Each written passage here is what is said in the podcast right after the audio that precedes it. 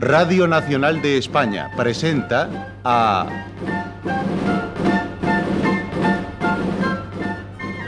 José María Rodero en...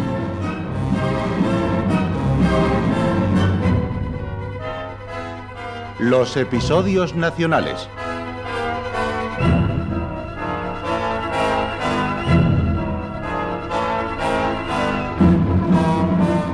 de Benito Pérez Galdós, en adaptación de Carlos Muñiz.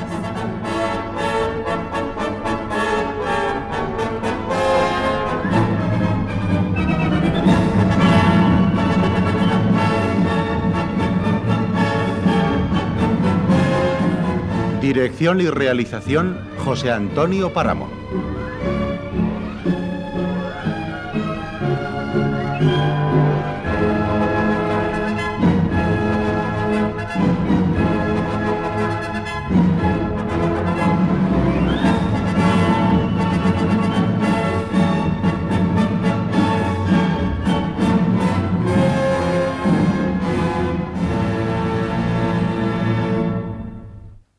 Hoy presentamos Zaragoza, primera parte.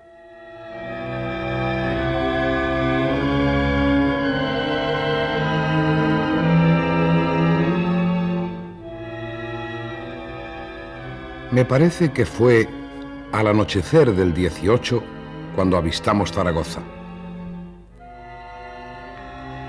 Entrando por la puerta de Sancho, oímos que daba las 10 el reloj de la Torre Nueva nuestro estado era excesivamente lastimoso en lo tocante al vestido y la alimentación, porque las largas jornadas que habíamos hecho desde Lerma, por Salas de los Infantes, Cervera, Ágreda, Tarazona y Borja, escalando montes, vadeando ríos, franqueando atajos y vericuetos, nos dejaron molidos, extenuados y enfermos. Sin embargo, la alegría de vernos libres nos compensaba de las pasadas fatigas. Éramos cuatro los que habíamos logrado escapar de la cuerda de presos entre Lerma y Cogollos, aunque apenas llegados a la capital aragonesa, dos de ellos tomaron su camino y nos quedamos solos, don Roque y yo. Ay, ¿Conocías tú Zaragoza, Gabriel? Nunca había venido, don Roque. Ay, hermosa ciudad. Lástima que la veas después de haber padecido un largo y penoso asedio de los franceses. Pero aún así se ve que es una hermosa ciudad. Mm, ya lo creo. Ahora daremos una vuelta por las más principales calles. Y... ¿A estas horas, don Roque? Y sin haber comido nada desde, desde qué sé yo el tiempo que hace. es verdad. Demonio, a mis años no se siente el hambre con la misma fuerza que a los tuyos.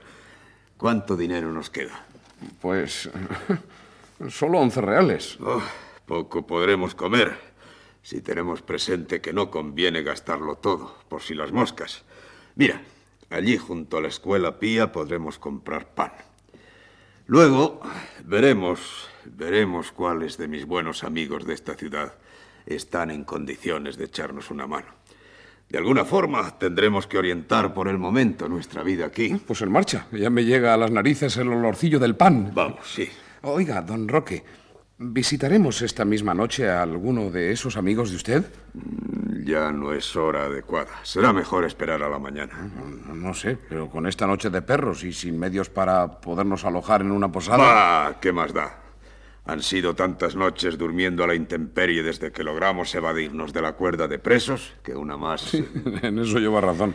De todas formas, seguro que hallaremos cobijo. Echaremos una ojeada por los portales del mercado y nos llegaremos hasta la Torre Nueva. Algún sitio encontraremos. Buenas noches, caballeros. ¿Desean algo? Sí, sí, un, pan. Aquí tiene. Y ojalá dure mucho. Que según van las cosas, dentro de poco ni pan podremos comer en Zaragoza. ¿Tal mal están las cosas? Mm, se habla de que los franceses van a estrechar otra vez el cerco. La primera salimos bien, aunque con muchos muertos. Pero esta vez... Esta vez no sé, no sé.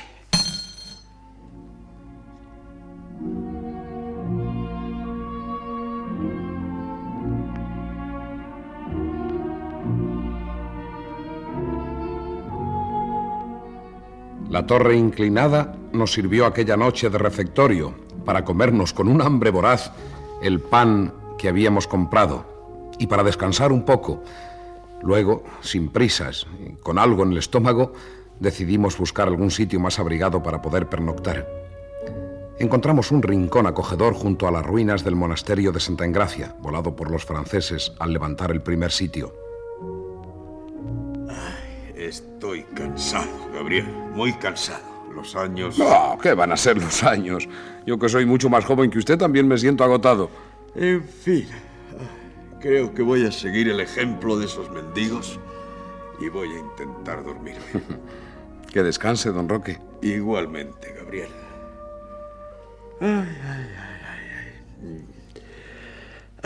Yo conozco a don José de Montoria, uno de los labradores más ricos de Zaragoza. Ambos somos hijos de Mequinenza. Fuimos juntos a la escuela y juntos jugábamos al truco en el altillo del corregidor. Aunque hace 30 años que no le veo, creo que nos recibirá bien. como buen aragonés, todo él es corazón. Nos presentaremos a él. Le diremos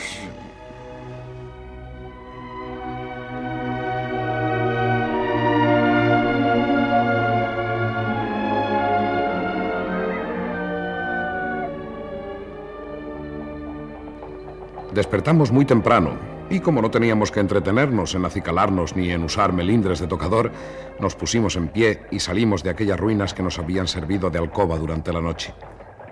Gabriel, ¿te gustaría tomar un buen desayuno? Oh, no me hable usted de eso, que el estómago me está pidiendo a gritos algo de comer. Pues anímate, que pronto iremos a casa de mi amigo y allí nos tratarán a cuerpo de rey, que es hombre dado a la buena mesa. Lo que no sé es dónde puede vivir. ¿Dónde? Pues apañados estamos, don Roque. no te alarmes que lo encontraremos. Es hombre harto conocido de todos en Zaragoza. Verás, preguntaré a ese mendigo de las muletas. ¡Eh, buen hombre! ¿Me llamaba? Sí, sí, a usted. ¿Usted dirá? ¿Conoce usted en qué parte de la ciudad puede vivir un viejo amigo mío que se llama don José de Montoria? Reliñé. Claro que lo conozco. Sí que puedo decírselo. Hace más de 20 años vivía en la calle de la Albardería. Sí, pero luego se mudó a la de la Parra. Oiga, ¿ustedes son forasteros? Sí, señor. Venimos a afiliarnos en el ejército de esta valiente ciudad. Así que no estaban aquí el 4 de agosto. No. Ni tampoco vieron la batalla de las Heras. Tampoco. Pues ahí estuvo don José de Montoria. Entonces, ¿ahora dónde vive? De la calle de la Parra se mudó a la de en medio. Todo ese barrio sufrió mucho con los bombarderos del 4 de agosto. Lástima que no lo vieran ustedes. Y también que no viera lo del 4 de junio. Yo vi con estos ojos a la artillera cuando dio fuego al cañón del 24. Aquello, aquello fue inenarrable. Sí, ya, ya, lo imaginamos. Pero díganos, buen hombre, ¿dónde vive ahora el señor de Montoria? Vivir. En Zaragoza ahora no vive nadie. No hay quien viva. Yo antes del sitio pedía limosna a la puerta de este monasterio de Santa Engracia. Y ya ven ustedes lo que han dejado los franceses. A mí me llaman el Sursuncorda. Pues encantado de haberle conocido, señor Sursuncorda. Ya veo que su patriotismo es admirable, pero díganos, ¿dónde tiene ahora su residencia don José de Montoria? Al instante se lo digo, señores. No apurarse. Vamos allá, con mil amores. ¿Ven ustedes esa casa? Mm. Pues ahí vive don Antonio Laste, sargento primero de la compañía del cuarto tercio. Ese gran hombre salvó de la tesorería los 16.400 pesos. Importante varón. Eh, y además obligó a los franceses a devolver la cera que habían robado. Todas las casas que ven albergan a algún gran hombre, algún héroe de la resistencia contra el francés. Admirable, todo admirable, pero no podría caminar un poco más deprisa. Precisamos ver cuanto antes a don José de Montoria. Y dale con don José de Montoria. ¿Pero ustedes quién son? ¡Ea! Porque por muy amigos de don José que sean, digo yo que también debe interesarles los hechos heroicos que voy relatando, ¿no? naturalmente, claro, naturalmente, buen hombre. Pero eh, que el asunto que nos lleva a casa de don José también es eh, heroico. Sí, eh, es un problema que podríamos llamar de ser o no ser. Ah, en ese caso, adelante. Yo a los patriotas los llevo al fin del mundo. Bien dicho, señor Sursun Corda. Ya estamos muy cerca. ¿Ven esa calle? Es la de la Hilarza. Allí vive su amigo y gran patriota, don José de Montoria.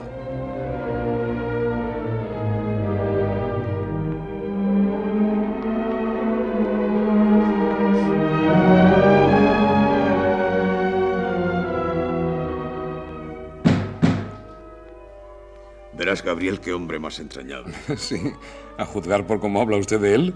ni con las ganas que tengo yo de comer algo. ¿Qué desean? Vive aquí don José de Montoria. Esta es su casa, sí. ¿Qué desean? Quisiéramos hablar con él. Soy un paisano y amigo suyo. Pues no está. Demonio, no está. Quiere decir que no está en Zaragoza. Está en la torre que tiene en el camino de la muela. Si quieren ir allí, Es un paseo muy largo para hacerlo a pie. Porque eso debe de caer por la Bernardona, ¿no? sí, justo, sí, señor.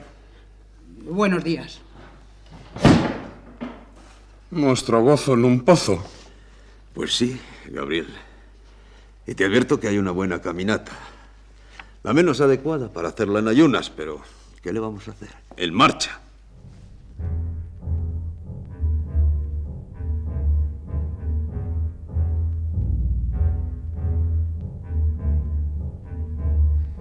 La necesidad nos obligaba a tan insoportable ejercicio, y por bien servidos nos dimos encontrando al deseado zaragozano y siendo objeto de su hospitalidad. Ocupábase Montoria cuando llegamos en talar los frondosos olivos de su finca. ¡Eh, Roque! Aquí me tienes. Acercaos.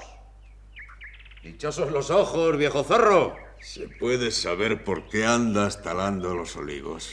Así lo exige el plan de obras de defensa que se ha establecido. Ante la inminencia de un segundo asedio a Zaragoza, los jefes facultativos lo han ordenado. Mira a tu alrededor. Todos los propietarios colindantes hacen lo mismo. Son órdenes y hay que cumplirlas. ¿Pero qué me cuentas de tu vida? ¿Vienes de Madrid? Sí, algo así. ¿De veras ha capitulado la corte? Y tan de veras. A nosotros nos apresaron y nos mandaron en una cuerda de presos hacia la frontera francesa. Pero Gabriel, este muchacho que me acompaña, algunos otros y yo, conseguimos escapar y llegar hasta aquí. Mal sitio habéis elegido. Todo el mundo piensa que el segundo sitio de Zaragoza será más terrible que el primero, a juzgar por el gran aparato de tropas que traen los franceses. Y tú, muchacho, a pesar de ser joven, pareces un avezado guerrillero. Gabriel, que ese es su nombre, es un muchacho muy valiente y de muy buena familia. Una de las mejores de la Baja Andalucía. Combatió en Trafalgar bravamente como guardia marina de segunda. Y ahora se va a las órdenes directas del virrey del Perú. Oh, pero por Dios, don, don- don Roque. Nada, nada, es verdad. Y la verdad hay que proclamarla a los cuatro vientos. Me quisiera afiliar en el ejército de Aragón y combatir con ustedes contra esos franceses del demonio. Porra. No me será posible afiliarle en la tercera escuadra de escopeteros de don Santiago Sass, de cuya compañía me honro en ser capitán, pero entrará en el cuerpo en que está mi hijo. Y si no quiere usted, tendrá que largarse de Zaragoza, que aquí no admitimos gente aragana. Y en cuanto a usted, don Roque, lástima que no esté para coger el fusil. Pero le haremos practicante en los hospitales del ejército. Magnífico. Lo importante es servir a la patria en el lugar que sea, amigo Montoria. Aunque hayamos de hacerlo en la más precaria de las situaciones, o como en nuestro caso, con el estómago vacío, muertos de hambre. ¿Con que tienen hambre? ¡Porra! Váyanse al demonio. ¿Y por qué no lo habían dicho? ¿Piensa usted que soy de los que consienten que los amigos pasen hambre? ¡María! ¡María! Prepara jamón y vino añejo. Y unos huevos y tajadas de lomo en abundancia. Ya, vamos para la casa. Que yo también tengo ganas de almorzar. Vamos a hacer penitencia.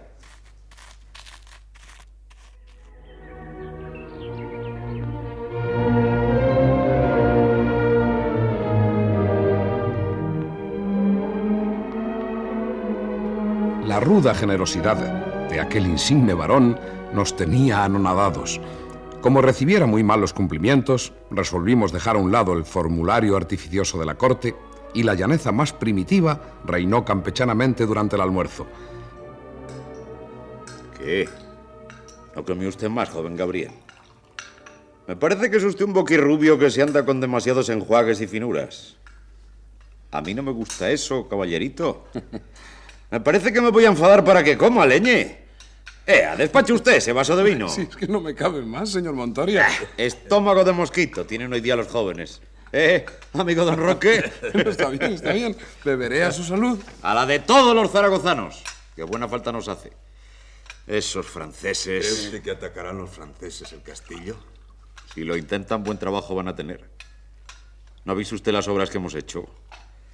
Ahora, cuando acabemos el almuerzo, les llevaré a ver cómo se ha fortificado la ciudad. Se ha volcado toda Zaragoza. María, trae queso y fruta.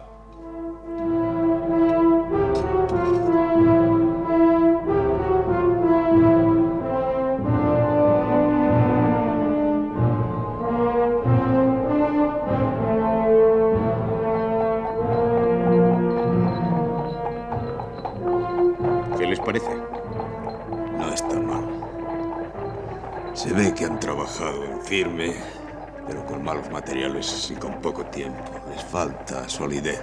Esa solidez la pondremos nosotros, los zaragozanos. Cierto que si vieran estas murallas aspilleradas los generales franceses, que no hayan estado aquí en el primer sitio, se reirían de nosotros y de nuestra defensa ante el extraordinario material de que ellos disponen para sitiarnos. Por eso le digo, Montoria. Si comparamos estas fortificaciones con las de las plazas fuertes como Amberes, Danzig, Ormez, Sebastopol, Cartagena o Gibraltar, ay, parecen de cartón. Veremos si son de cartón. Lo veremos, demonio. Ah, por cierto. Dijo usted que estaban sin dinero. Aquí tengo alguno para prestarles, hasta que coja más en casa. No, no, de No, ninguna no, manera. señor Montoria, no. Bastante ha hecho ya por nosotros. ¡Porra, cójanlo! Y no se anden con remilgos. Yo con mi dinero hago lo que me place. Y me place que mis amigos no pasen privaciones. ¿Entendido? Está bien. Lo tomaremos para devolvérselo cuando no sea posible. De esta forma podremos encontrar alojamiento en alguna fonda de la ciudad. ¡Qué fonda, ni qué niño muerto! Mis amigos cuando vienen a Zaragoza no paran en las fondas, sino en mi propia casa. ¡En mi casa! Y si desprecian mi casa, cuenten que se acabó nuestra amistad. ¡Porra!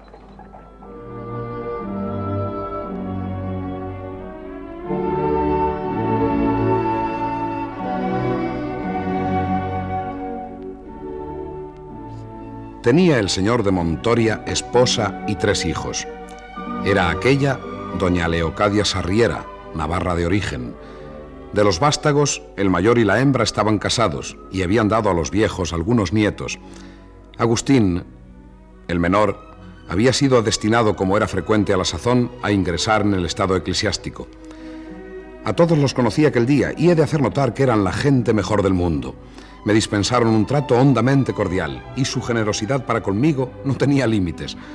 Por mi parte, les correspondí con el sincero afecto que merecían. Esta es la habitación que les hemos destinado. Hasta mañana, amigos. Buenas noches, Montoria, y muchas gracias por Así todo. que descanse, don José, hasta mañana. ¿Qué? ¿Qué tal te ha parecido esta familia? Jamás he visto gente más entrañable que esta. ¿Son así todos los aragoneses? Hay de todo como en botica. Pero hombres como don José de Montoria y familias como la suya sí que abundan en Aragón. Oh, uh, esta cama es maravillosa. ¡Qué mullida! Y-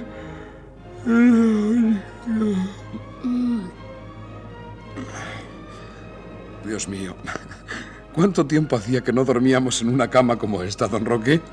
Ni me acuerdo.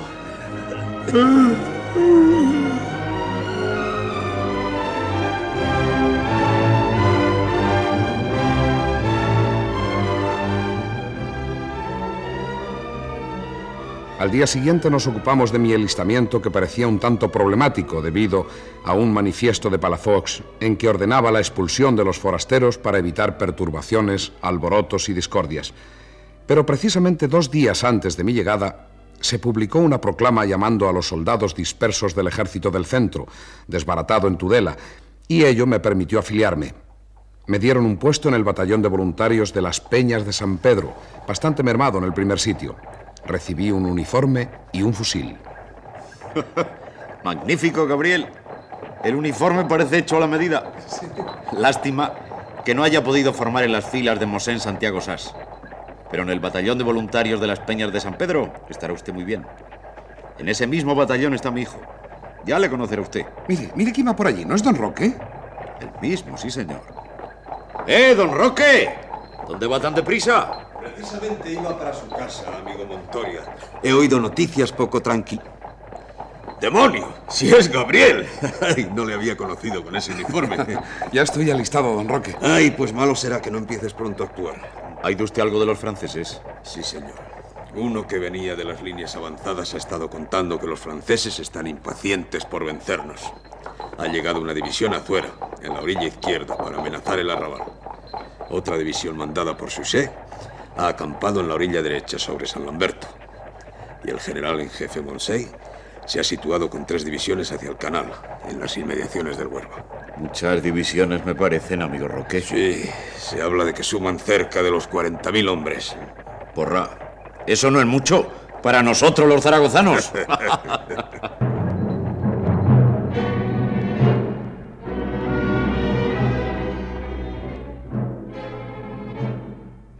Comenzaron los franceses sus operaciones el día 21, muy temprano, embistiendo con gran furor y simultáneamente contra el Monte Torrero y el arrabal de la izquierda del Ebro.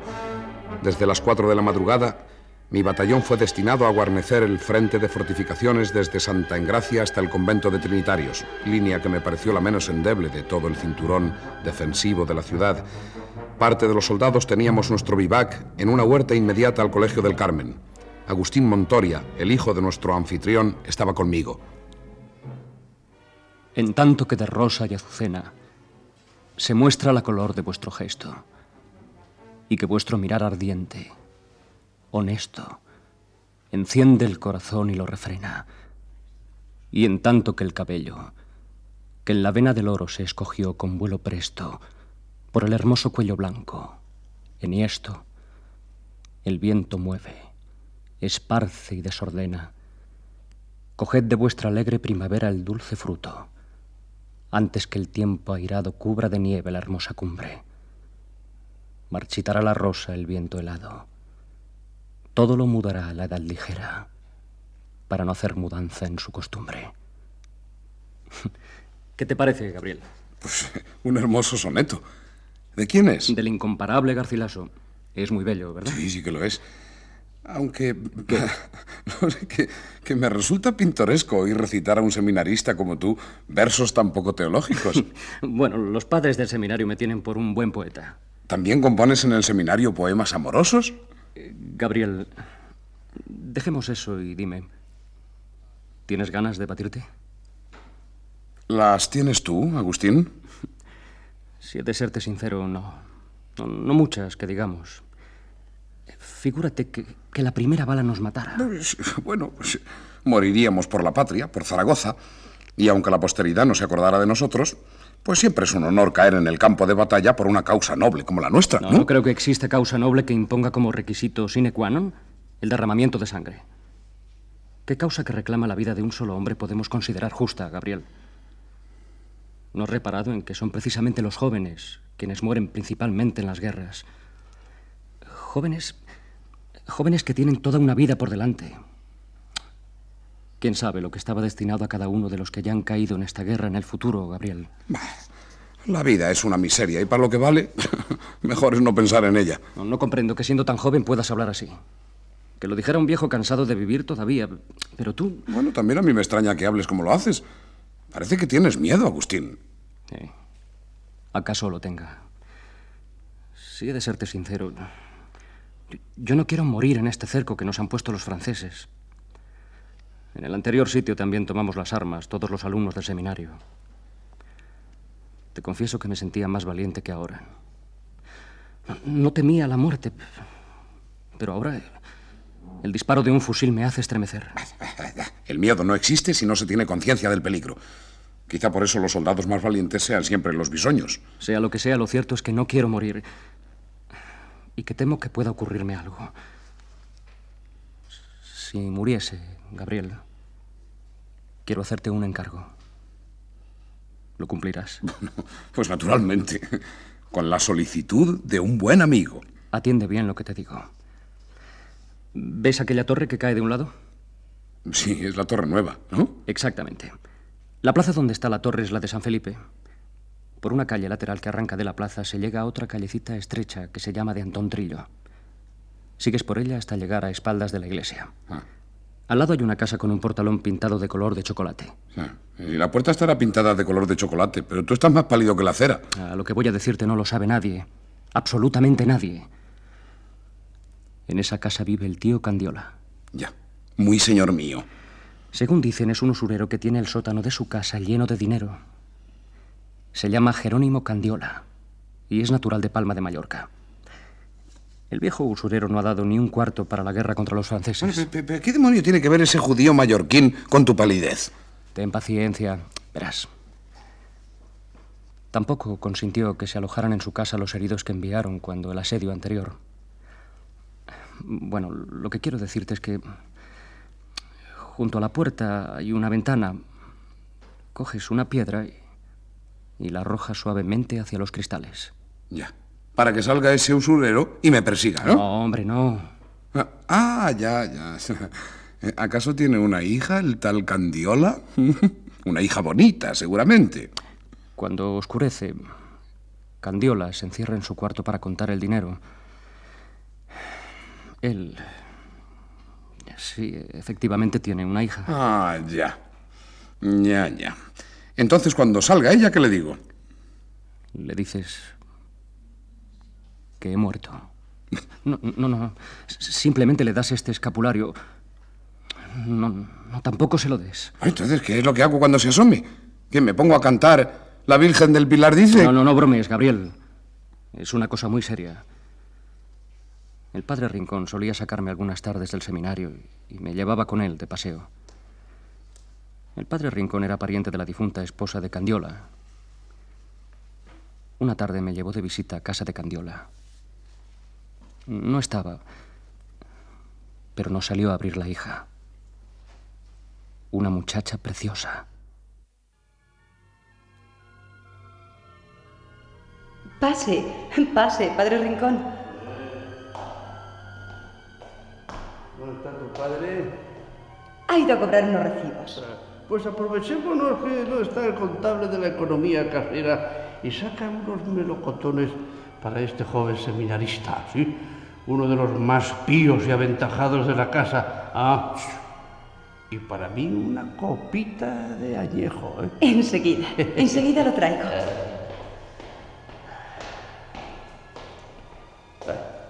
A ti que eres un futuro padre de la iglesia y un joven ejemplar, sin otra pasión que los libros y el rezo, se te puede enseñar esta divinidad de criatura.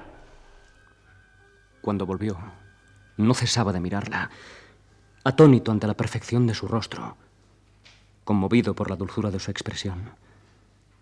Me dije, la amo. La amo desde que nací, aunque no la he visto hasta hace un instante. Ya, ya. ¿Y de los melocotones qué? Mariquilla estaba tan turbada delante de mí como yo delante de ella. El padre Rincón se puso a hablar con el hortelano y ella se fue con él a ver no sé qué cosas. Lo cierto es que nos quedamos solos. ¡Ay, madre! Solos. Malo, malo, malo. Mi primer impulso fue echar a correr, pero lo pude dominar. ¿Y cantará usted pronto misa? Yo pensaba que sí, pero ahora no puedo asegurarlo. ¿Por, ¿por qué? ¿Es posible que haya algo que le obligue a cambiar tan pronto de idea? Creo que sí lo hay. En fin, no sé. El caso es que... Decía usted que si termino pronto en el seminario. Bueno, pues en, en realidad... No se turbe y tome un melocotón. Son muy ricos y muy dulces. No, no, no, si, si no tengo apetito. Si, yo no... Es decir... Bueno, qué, qué tontería. Debo parecerle un poco estúpido. No, no, es todo lo contrario. ¿Cómo dice? Digo que... Agustín, Agustín, vamos, que se está haciendo tarde. Hay un buen trecho hasta el seminario. Vaya, hasta pronto, Mariquilla. ¿Ah? ¿Recuerdas a tu padre? De su parte, padre Rincón. Señor seminarista. Adiós, Mariquilla. Nos veremos pronto.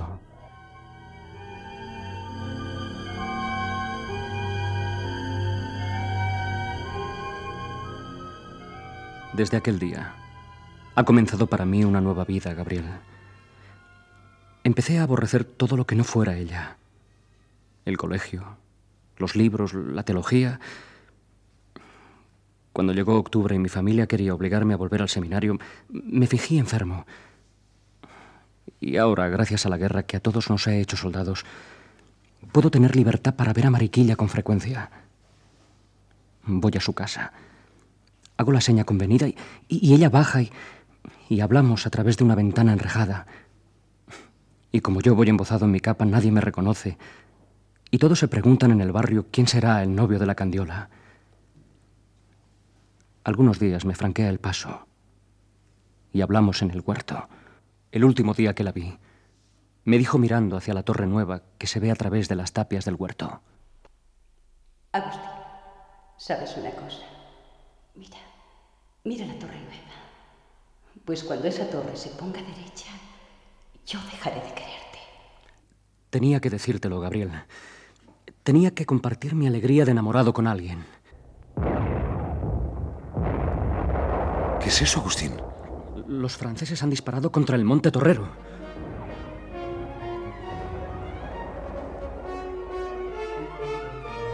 En efecto, los franceses habían embestido con gran empeño contra las posiciones fortificadas de Torrero, que defendían 10.000 hombres, mandados por los generales don Felipe Saint-Marchais y O'Neill. La batalla se prolongó por espacio de varias horas.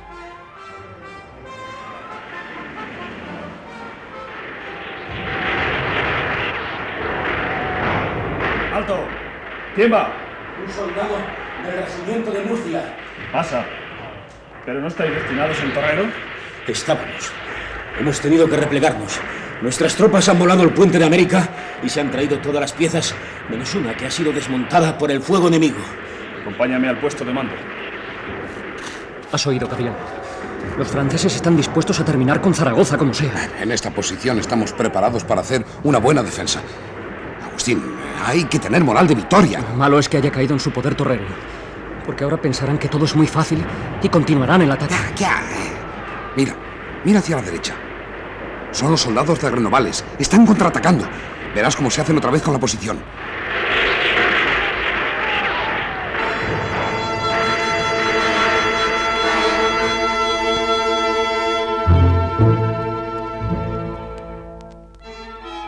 La intentona de los franceses no fue más allá de la toma de Torrero. Los nuestros organizaron una valiente defensa y contuvieron el ataque. Sola, aislada, desamparada, sin baluartes exteriores, sin fuertes ni castillos, Zaragoza alzaba de nuevo sus murallas de tierra, sus baluartes de ladrillos crudos, sus torreones de barro amasado la víspera, para defenderse otra vez contra los primeros soldados, la primera artillería y los primeros ingenieros del mundo. ¡La campana de la Torre Nueva! Esa campana deja oír su lúgubre tañido. La ciudad está en peligro y necesita de todos nosotros. ¿Qué será? ¿Qué pasa? ¿Pero qué ocurre? ¿Qué pasa ahora? ¿Por qué taña la campana de la Torre Nueva? La cosa no debe andar muy bien en el arrabal. Sí, sí, seguramente. Mientras nos atacan por aquí para entretener mucha gente por este lado, embisten con todas sus fuerzas por otra parte del río. Lo mismo ocurrió en el primer sitio. Debe ser su técnica. ¡Al arrabal! ¡Al arrabal! ¡Atención! ¡Todos los hombres del batallón de San Pedro! ¡A las armas! ¡En línea de combate! ¡Hay que abrirse camino hasta el coso! ¡Como sea!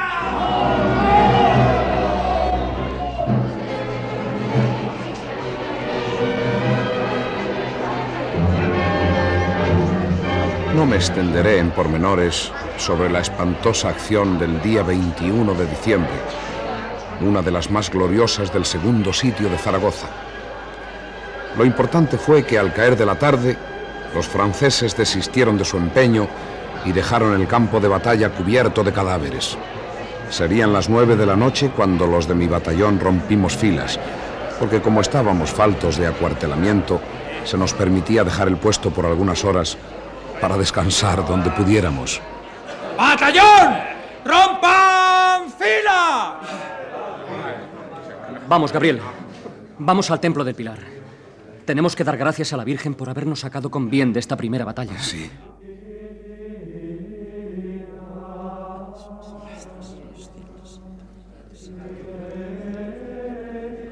Virgencita, gracias por habérmelo devuelto vivo. ¿Por qué te lo has llevado contigo? Bajo tu manto, señora. Era lo único que tenía en la vida. Mi pobre hijo. Ven por aquí. Vamos a la capilla de la Virgen. Sí, sí, sí, no podemos movernos apenas. Mira, está allí. ¿Qué? ¿Me crees tan bajito que no llego a ver a la Virgen? y está guapa de veras. Digo Mariquilla. ¿La ves? Es la que está junto a la columna. Sí, sí, ya la veo, ya la veo. Es bonita de verdad, ¿eh? Vamos a verla. ¿Y si no podemos dar un paso? Empuja con los codos, nos harán paso.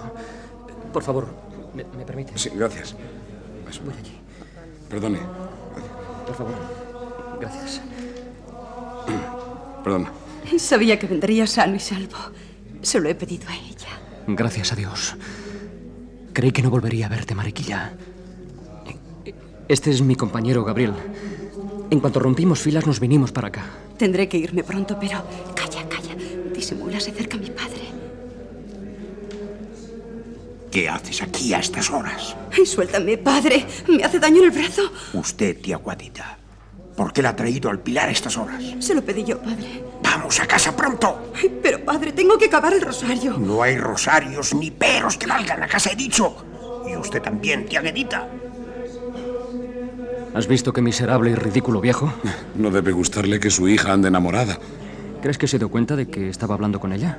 Pues mirarnos sí que nos miró fijamente, pero no creo que se fijase en que hablabais. Solo debió ser eh, una sospecha. Mientras solo sean sospechas, lo malo es si llega a tener la certidumbre. En ese caso estaríamos perdidos. Mal suegro vas a tener, Agustín. Tan malo que no daría por él dos cuartos con Cardenillo. El caso es que debía alegrarle emparentar con un hijo de don José Montoria. ¿Pero qué dices? ¿Estás loco? Además de que ese viejo avariento guarda a su hija como oro en paño, tiene un grande y viejo resentimiento contra mi padre, porque este libró de sus garras a unos infelices deudores. Te digo que si llega a enterarse de que su hija me quiere, la encierra en un arcón para toda la vida y la esconde en el sótano de su casa. Mira, eso tiene gracia. Encerrada para toda la vida. No, no, no es broma, no. Por un lado, ese viejo usurero se opone a que ame a su hija. Y por el otro, mis padres, que antes quisieran verme muerto que casado. Ellos quieren que sea obispo. Sí, Gabriel, obispo. obispo. ¿Te imaginas cómo puede compaginarse el ser obispo y el amar a Mariquilla como yo la amo? Bueno, todo se arreglará. Dios abre caminos desconocidos. Ojalá sea cierto.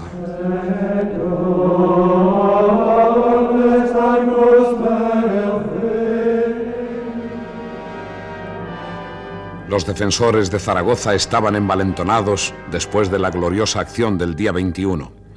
Al día siguiente fue cuando Palafox dijo al parlamentario de Monsey, no sé rendirme. Después de muerto, hablaremos de eso. Llegó la mañana del 31 de diciembre y a mi batallón le tocó marchar a las órdenes de Renovales. Caballeros, caballeros, por favor. Nuestra misión consiste en mortificar al enemigo en su centro, desde Torrero al camino de la Muela. El brigadier Butrón lo hará por la Bernardona, es decir, por la izquierda francesa. Con objeto de distraer al enemigo, un batallón se desplegará por las tenerías, llamando hacia allí la atención de los franceses. Los cazadores de Olivenza y de Valencia avanzarán por el camino de Madrid, derechos a la línea francesa. ¿Entendido? Sí, sí, general. Bien, pues suerte para todos. Tenemos un bravo ejército y eso es lo que importa en estos momentos. Caballeros,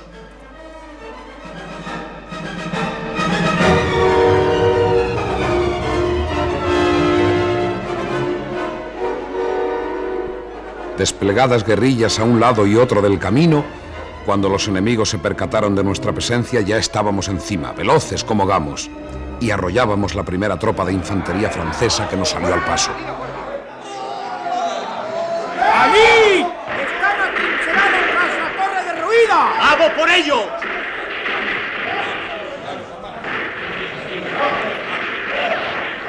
Disparan sin cesar los condenados. Es igual, ya se cansarán y tendrán que marcharse. ¿Sabes una cosa?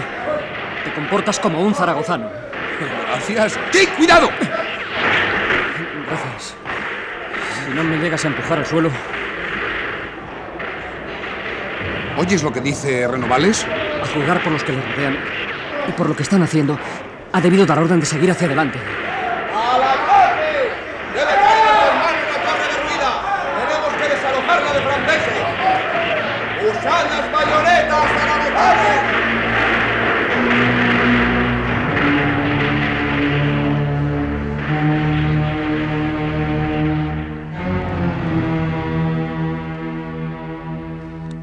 Mientras atacábamos a bayonetazos y matábamos a boca de jarro a cuantos defendían la casa, podía observarse cómo nuestras filas también empezaban a clarear. Muchos de mis compañeros cayeron en aquella acción. Por orden de Renovales, que supo aprovechar al máximo el momento psicológico, continuaron el avance de forma arrolladora y los franceses huyeron a la desbandada, dejando muchos, muchos hombres en el campo. Los que podían huían hacia Torrero. La misión se había cumplido conforme a los deseos de Renovales.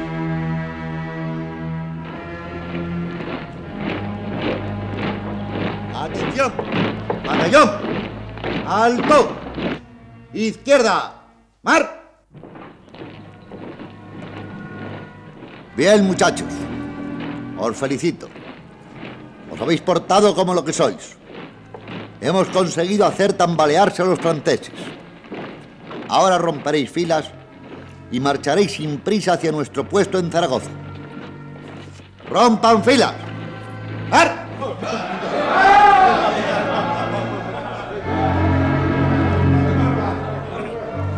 Oye, oye, Juan Pirli, ¿has visto a Agustín Montoria? No, no lo he visto.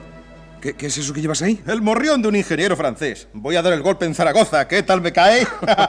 Diría que parece que te has puesto un vacín en la cabeza.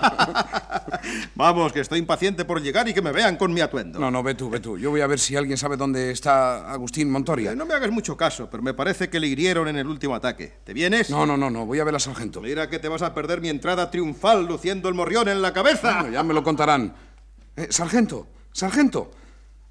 ¿No ha visto usted a Montoria? No, no sé dónde está.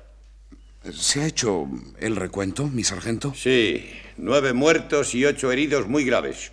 No estará entre ellos Montoria. No me suena su nombre entre los muertos. Gracias, mi sargento. A sus órdenes. ¡Gabriel! ¡Gabriel!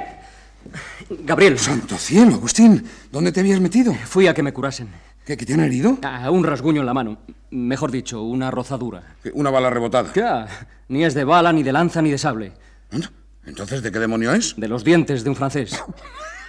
Sí, cuando le eché la zarpa al francés que alzó un azadón para partirme la cabeza, el condenado me clavó los dientes en esta mano como un perro de presa. Bueno, ¿qué? ¿Regresamos a Zaragoza? Estoy rabiando por llegar. Vamos.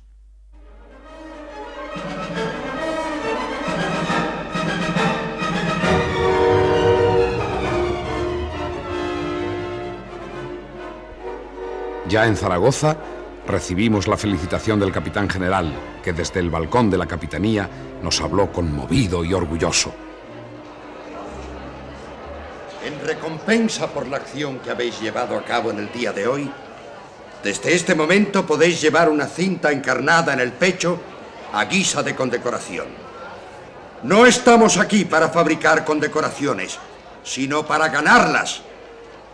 Vosotros habéis dado un ejemplo inolvidable. Habéis sellado el último día del año con vuestro heroico comportamiento frente al enemigo mejor pertrechado y mucho más numeroso que vosotros. Apenas sonó el clarín, los filos de vuestras espadas arrojaban al suelo las altaneras cabezas, humilladas al valor y al patriotismo. Ya he visto desde el puesto de mando que vuestros ligeros caballos sabrán conservar el honor de este ejército y el entusiasmo de estos sagrados muros.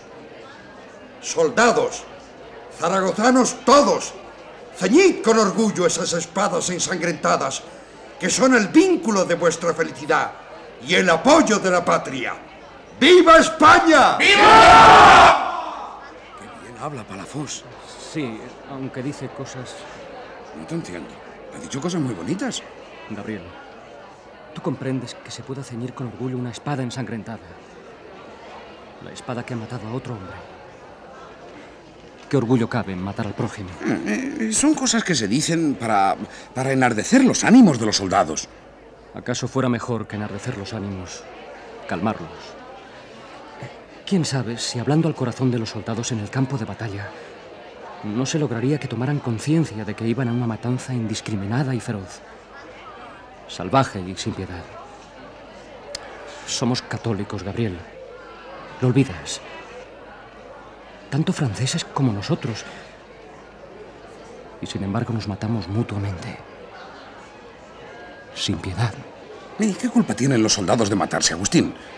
La culpa en este caso es de Fernando VII y de Napoleón, y de otros muchos cuyos nombres permanecen en la sombra.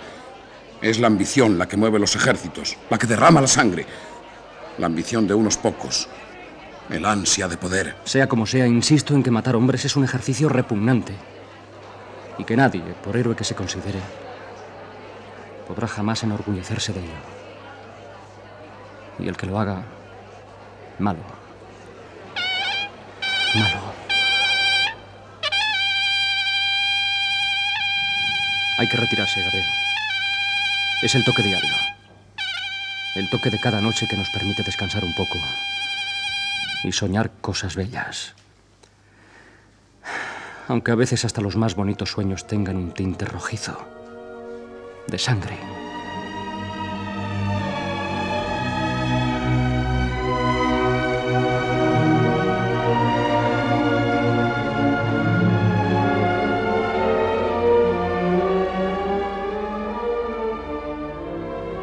Después de alguna serie de pintorescas anécdotas, que no viene al caso relatar ahora, cuando desperté una mañana, tres o cuatro días después de nuestro primer combate, vi a Agustín Montoria que se paseaba por la muralla.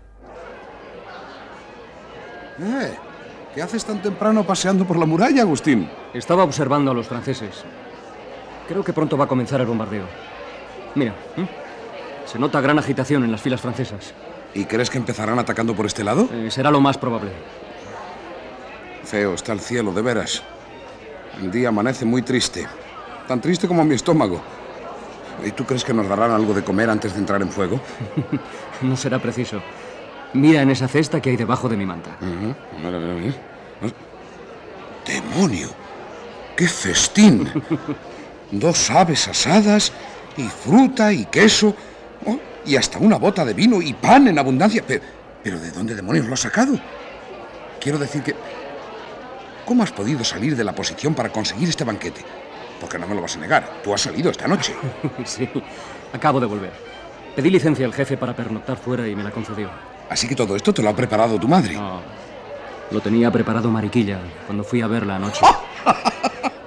si el tío Candiola se entera de que todas las gallinas de su corral están sirviendo de alimento a los defensores, se va a morir de un patatús.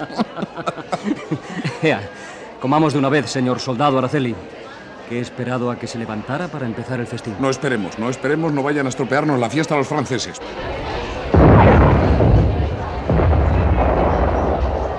Madre por Dios.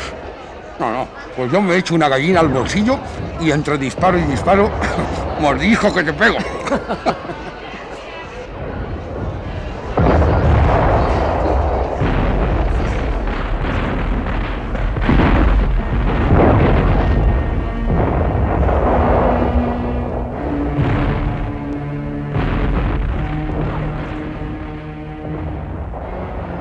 recuerdos se agolpan confusos en la memoria. No recuerdo cómo logramos repeler la agresión. Sobre el fuego enemigo, que aún brilla en mi recuerdo con luz indeleble, se alza la figura imponente de Manuela Sancho, quien iba a darnos una lección al día siguiente, cuando todos tuvimos un momento de, de flaqueza, tal vez de cobardía. Durante la noche, recuerdo claramente que no habíamos podido descansar ni un solo instante. Al amanecer el día 11 estábamos afanados en apuntar contra las trincheras enemigas. Los franceses habían logrado abrir una enorme brecha en nuestras fortificaciones y trataban de penetrar por ella a toda costa. ¡Trae sacos para tapar la brecha! ¡Tierra ladrillos! ¡Lo que sea! ¡Méteme los cuerpos de los que han caído! No puedo más, Gabriel. No es miedo. Ahora lo sé. Es repugnancia por hacer esto con los sagrados cadáveres de quienes han muerto. Ahora podemos. Ahora podemos manejarlos a nuestro antojo. Hemos de ponerlos como sacos de tierra para que nos protejan. Ciertamente no resulta muy agradable. Hasta el olor de esos cuerpos empieza a hacerse insoportable. ¡Eh! ¡Vosotros! ¡Basta de charla! ¡Cubrid ese hueco! ¡Fuego! ¡Sin cesar! ¡Hay que evitar que tome la posición! ¡Ya está todo perdido! ¡Dejemos la posición a los franceses! ¡Atrás! ¡A vuestros puestos, digo! ¡Hay que defender la posición hasta el último hombre! ¡Disparad! ¡Fuego! ¡Sin cesar! ¡A morir en la brecha! ¡Dejadme a mí! ¡Yo cubriré esa brecha! ¡Yo sola, si es preciso! ¡No os da vergüenza que una sola mujer haga lo que vosotros no os atrevéis! ¡Cobardes, canalla! ¡Es Manuela Sancho! ¿Dónde vas? ¿Dónde vas, Manuela Sancho? ¡Ven aquí, retrocede! ¡No retrocederé! ¡Por nada del mundo! ¡Hay que acabar con ellos! Vamos, vamos, no podemos dejarla sola. ¡Vamos!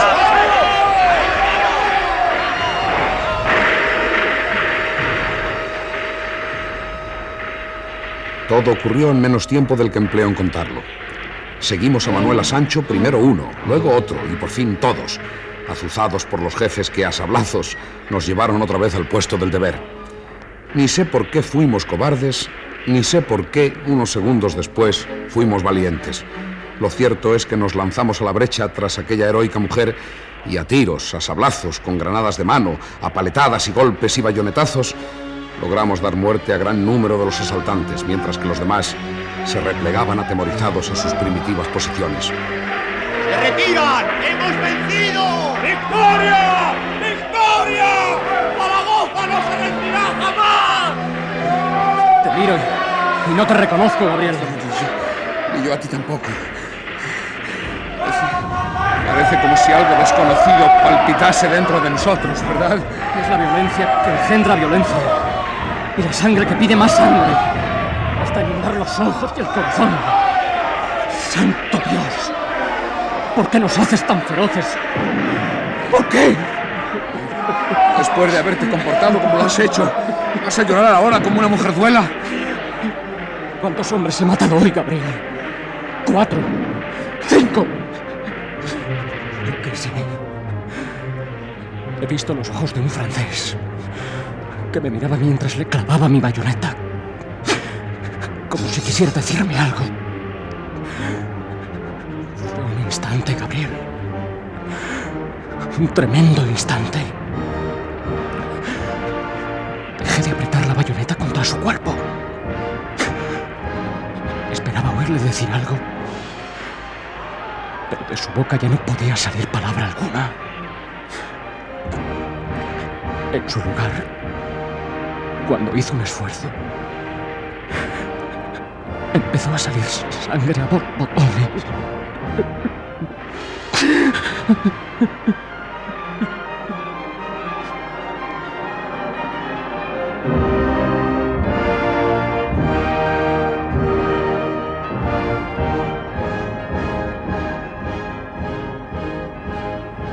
El reducto inconquistable no cayó el día 11 en poder de los franceses. La alegría entre los supervivientes de la posición era indescriptible. Y mucho más lo fue cuando al día siguiente decía Palafós con elocuencia: Las bombas, las granadas y las balas no mudan el color de nuestros semblantes. Ni toda la Francia lo alteraría.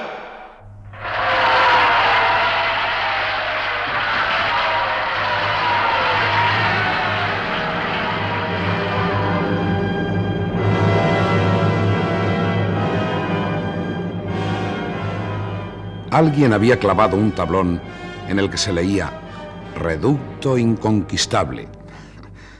Era el primer acto heroico en el que había participado. Y puedo asegurar que durante la encarnizada batalla me olvidé por completo de la muerte gloriosa, de la patria y de la Virgen del Pilar, cuyo nombre decoraba la puerta del baluarte inconquistable. Rebajando súbitamente el nivel moral de nuestras almas, todos los que no habíamos caído deseábamos unánimemente vivir y saltando por encima de los cadáveres, pisoteándolos incluso, luchamos ciega, ferozmente, sin saber realmente por qué. ¿Acaso solo era por miedo? Solo Dios sabe la verdad de lo que ocurrió dentro de nosotros. A pesar de nuestros cánticos de victoria, nos esperaban días mucho más graves y combates más encarnizados. Tenía razón Agustín cuando me decía, ¿cuántos hombres he matado hoy? Yo tampoco recordaba los que había matado con mi fusil, pero fueron muchos, muchos.